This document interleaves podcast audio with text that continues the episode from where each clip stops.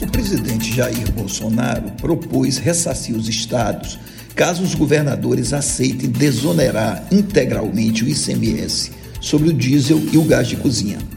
A proposta teria o objetivo de reduzir imediatamente o preço dos combustíveis e seria uma espécie de pressão para que o Congresso Nacional aprove o projeto que limita tributos estaduais em energia e combustíveis em 17%.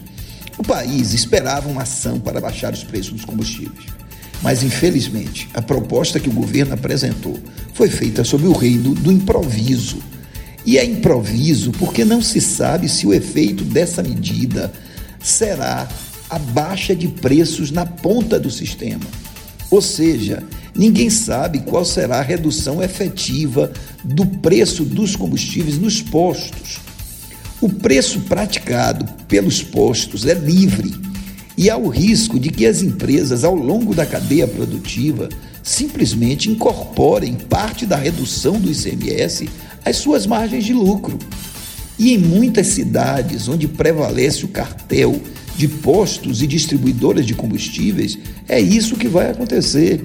E o preço da gasolina e do diesel vai cair muito menos do que espera o governo.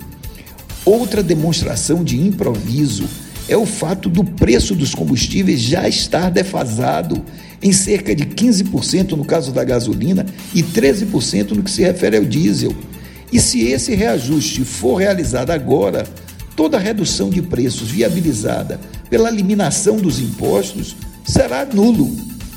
Como se não bastasse, haverá perda na arrecadação dos estados e dos municípios e mesmo com o ressarcimento, ainda haverá essas perdas.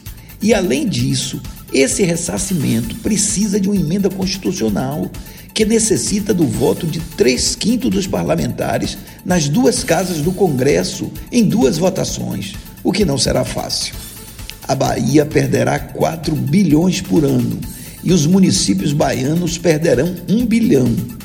E aqui vale lembrar que a validade da medida que zera o imposto é estipulada para 31 de dezembro de 2022.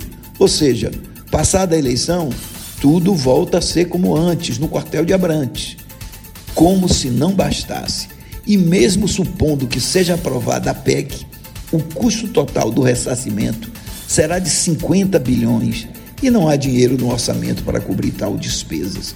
Ou seja, corre-se o risco de não baixar o preço dos combustíveis e ainda se criar um baita problema em 2023.